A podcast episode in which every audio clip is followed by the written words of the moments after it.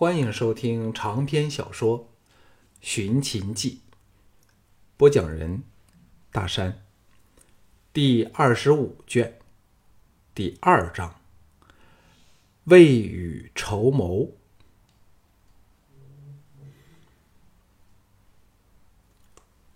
小盘负手立在书房向着御园的大窗前，背对门口，淡淡的说。寡人想单独和上将军说几句话，其他人在门外等候。李斯和昌平君领命退出，侍卫把房门在项少龙身后关上。项少龙没有失礼，气定神闲的来到小潘身后，低声说：“邯郸那场烧死几百人的大火，是否楚军派人干的？”小盘叹了一口气说：“寡人是别无选择，否则现在就不是寡人杀死别人，而是我两个被人杀了。”项少龙立即无言以对。若从实际的角度去看，小盘这狠辣的手段是必要而且是有效的，连他项少龙也想不到再有其他更干脆的方法了。那数百条人命，他项少龙也要直接负起责任。若不是他用小盘冒充嬴政，这场灾祸就不会发生。此时已是后悔莫及。又或者，这就是命运。自捧出这千古一帝的秦始皇后，他尚是首次感到后悔了。小盘柔声说。师傅现在是我在世上唯一的亲人，请不要恼我了。没有上将军的支持，寡人会感到很孤独的。他的称谓由师傅和我，最后转变回上将军和寡人，有种非常戏剧性的变化味道。刹那间，项少龙似是经历了小潘由一个顽劣的小孩转变为威凌天下的秦始皇的整个过程，心中感到无以伦比的震撼。项少龙强压下翻腾不休的激动情绪，淡然说：“今天微臣是来向楚军辞行的，待会儿微臣就返回牧场，静候大典的来临。”小盘巨震说。上将军仍不肯谅解寡人的苦衷吗？项少龙摇头苦笑说：“我怎么会怪你？事实上，你在这政治的舞台上做的比以前所有的君主更出色。天下谁能胜得过你呢？”小盘重重舒了一口气，转过身来，龙目射出了前所未有的异彩。急促的说：“还有四个月，我就可以正式登位。师傅若不怪我，就助我清除吕老两党。”项少龙心中一软，叹道：“既有王翦，哪还需我项少龙啊？”小盘嘴角溢出了一丝充满摄人魅力的微笑，摇头说。师傅误会我了，我把王翦召回来，是因为他也该回来了。且一旦师傅在齐国有个三长两短，寡人就有王翦可以为上将军报仇了。项少龙沉吟片场，说：“微臣回牧场，实在是想好好的休息一段日子，也可以多点时间陪伴妻儿。楚军切勿想歪了。”小盘哑然失笑说：“只有上将军敢叫寡人不要想歪，换了别人怎么敢说？”接着，郑荣说：“上将军是否仍打算在寡人冠礼之后要退往北塞呢？”项少龙凝望着小盘威灵四射的龙目，沉声说：“这是微臣最大的心愿。”楚军切莫阻挠。小盘苦笑说：“上将军是寡人唯一不敢开罪的人，叫寡人可说什么呢？现在寡人只有一个叫要求，就是请你替寡人除去吕不韦和嫪毐。”项少龙断然说：“好吧，一个月后，臣必重返咸阳，与他们的决战也会展开了。”项少龙与京俊、藤毅策马驰上牧场内最高的山丘，俯瞰远近暮春的美景。四周的景色犹如画卷，驼马牛羊自由自在的在广阔的草原闲荡，享受着肥沃土地提供的肥美水草。在清晨飘渺的薄雾之下，起伏的丘陵谷地，墨绿。葱苍，远山则隐约朦胧，层次无限。鲜有瀑布从某处飞泻而下，更平添生趣。藤毅仰望天际飞过的一群小鸟，叹道：“终于回来了。”项少龙却注目正策马追逐为乐的季嫣然、陆丹儿、单兰诸女和项宝儿等孩儿，悠然说。这次出征最大的收获，不是立下什么功业，而是懂得了两件事。京俊大感兴趣的追问，项少龙说：“首先是学懂接受失败，那可以是在你自以为胜券在握、万无一失之时发生。”藤毅犹有余悸的说：“李牧却是用兵如神，一日有此人在。”我军休想再照镜逞雄啊！项少龙叹道：“李牧在战场上是不会输于任何人的，尽管王翦也难奈他何。可是明枪易挡，暗箭难防，终有一天他要败于自己国中昏君奸臣之手，这是所有功高震主的名将的下场。”藤毅愕然说。少龙似乎很有感触，可否说清楚一点呢？项少龙说：“这正是我临淄之行学到的第二件事。政治从没有什么道理可言，为了个人与国家的利益，最好的兄弟朋友也可以将你出卖。”藤毅和京俊露出了深思的神色。项少龙说。所以，我们必须未雨绸缪，否则一旦大祸临头，就会在措手不及下，把辛苦得来的东西都赔了进去。天有不测之风云，人有旦夕之祸福，到时候后悔就迟了。季嫣然此时独自驰上山丘，刚巧听到项少龙最后两句话，赞叹说：“夫君大人这两句。”发人深省，隐含至理。嫣然听到就放心了。项少龙心中涌起了无限柔情，看着来到身旁的季嫣然，豪情奋起说：“这最后一仗，我们必须打得漂漂亮亮，既干掉吕贼，又可以功成身退，到塞外安享我们的下半辈子。”藤毅说。不过，假如楚军蓄蓄意的要对付我们，他将不需有任何顾忌，这可不容易应付。京俊巨震说：“不会这样吧？”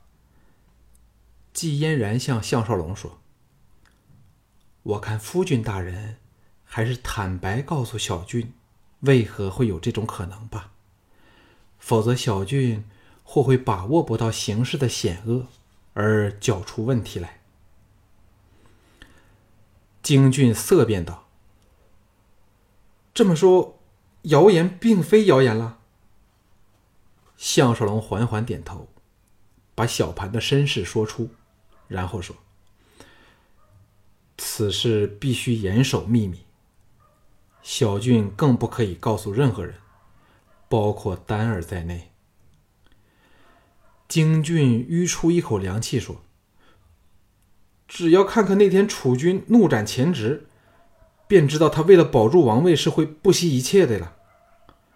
项少龙沉声说：“我被人骗的多了，很怀疑楚军也在骗我。你们听过狡兔死，走狗烹的故事吗？”季嫣然虽然博览群书，却当然未听过此事，一呆说：“是怎么来的？”项少龙暗骂自己又说了多余话。解释道：“当兔子被宰掉，主人无猎可狩时，就把猎犬用来果腹了。现在我们的情况也是那样。当吕嫪两党伏诛之后，我们就成了那只猎犬。最要命的是，我们乃是知悉楚军真正身世的人，还会威胁他王位的安稳。”藤毅点头说：“三弟有此想法，二哥我就放心了。我们应否及早离开呢？没有我们，吕不韦也不会有好日子过的。”项少龙说：“如果我们现在就走，保证没有半个人可以活着去见大哥了。”三个人同时动容。项少龙极目远眺，苦笑说：“他是我一手带大的，没有人比我更清楚他的心态了。当年他尚是一个孩子时，就用诈骗手段亲手把赵牧刺死，事后谈起来还得意洋洋。照我猜测，我们乌家的人中，定有人因受不起引诱，做了他的卧底。”所以，若有什么风吹草动，绝对逃不过他的耳目。京俊双目寒芒烁闪，说：“如给我找出这叛徒来，立杀无赦。”季嫣然说：“兵不厌诈，若我们可以寻出这个人来，应该好好利用才对。”项少龙说。我们唯一逃走的机会，就是趁楚军去了雍都对付叛党的天大良机，否则便再难走得了了。藤毅哈哈笑道：“此言正合我意。”项少龙说：“楚军顾忌的是我，所以只要一天我仍在这里，其他人要离开，他都不会干涉。”我们就利用这种形式，将包括廷芳、宝儿等大部分人都撤往塞外。楚军也很难不同意，因为至少在表面上，他已许诺让我离开了。季嫣然皱眉说：“但当我们要走时，就不是那么容易了。”项少龙向京俊说。现在我们乌家可用之兵有多少人？京俊道：“加上我新来依附的族人，去除出征阵亡者，共有两千一百多人。不过由于要护送妇孺到塞外去，能留下的就会很少了。”项少龙满意的说：“人多了反而不便逃走，只要留下三百人就足够了。但……”这三百人必须是最精锐的好手和在忠诚上绝对没有问题的人。此事由二哥和五弟去办吧。我们人少一点，楚军更不会着意提防了。季嫣然沉吟说：“但夫君大人有否想过，清剿叛党时，楚军定会调动大军？”将雍都和咸阳重重包围，那时我们人力单薄，有了意外变故，该如何逃走呢？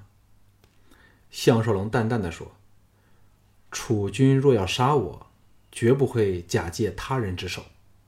难道他可命四弟昌平君桓乙等来对付我吗？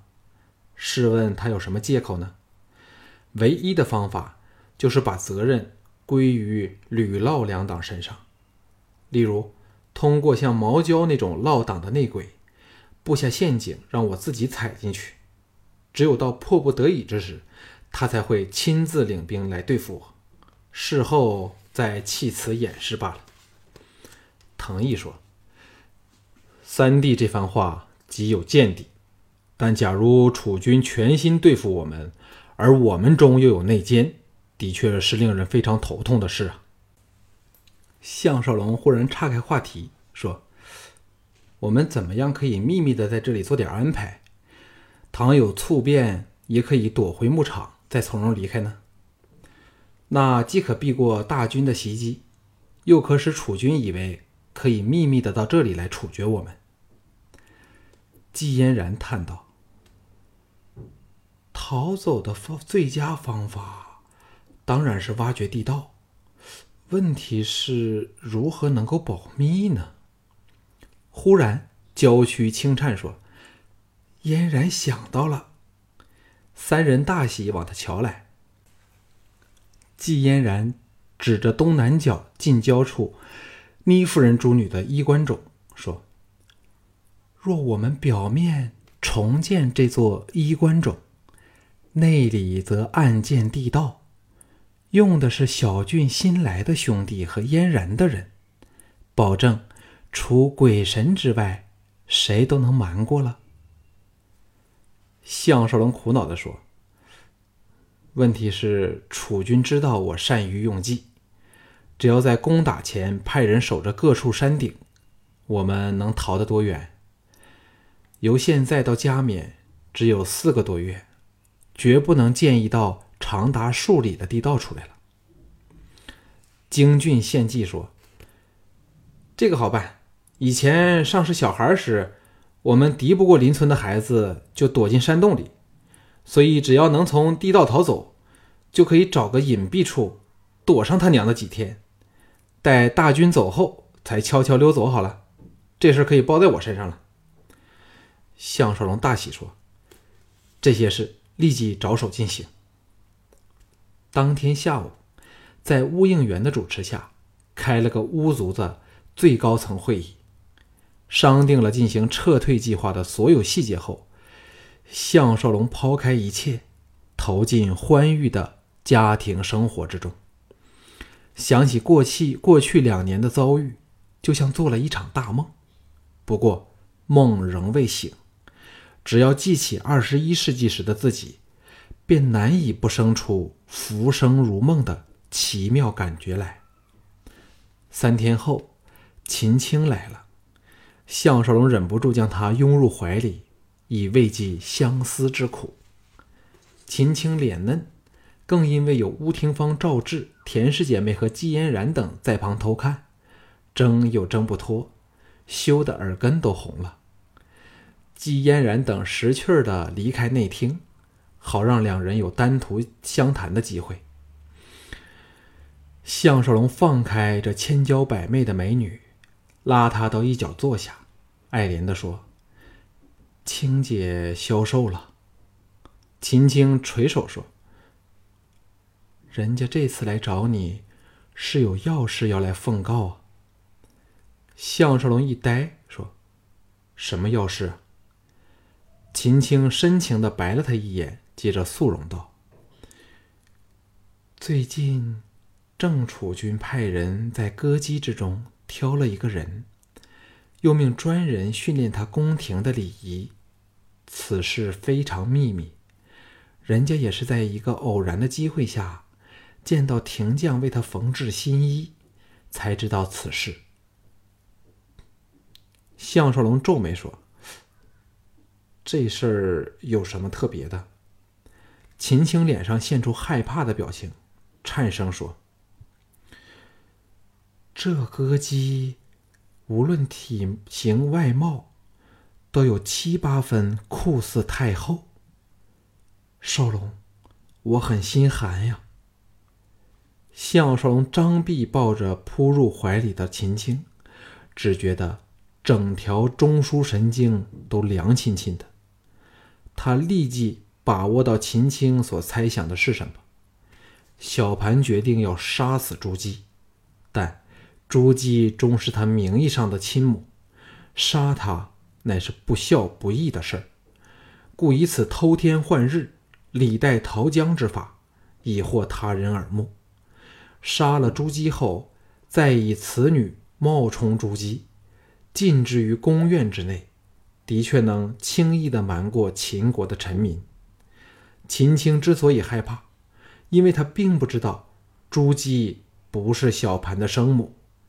小盘再非昔日的小盘了，他已变成了狠辣无情的嬴政，凡挡在他路前的障碍，他都要一手去掉。当年他曾答应。放过朱姬，现在他显然并不准备守诺了。自己应该怎么办？对朱姬，他仍有很深的内疚和感情，但在这种情况下，他能干什么呢？秦青悠悠地说：“楚军变了很多。”项少龙沉声说：“他对你怎么样？”秦青说。他对我仍是很好，常找人家谈东谈西。不过，我却感到他对你不同了。以前他最爱谈你的事儿，但自你从临淄回来后，从没有在我面前说你的事儿。哎，他不说话时，我真不知道他在想什么。项少龙再一阵心寒，问道。他知道你来牧场找我吗？秦青说：“这种事儿怎敢瞒他？他还嘱我带了一批糕点来给你们。”项少龙苦笑说：“杀了我都不敢吃他送来的东西啊！”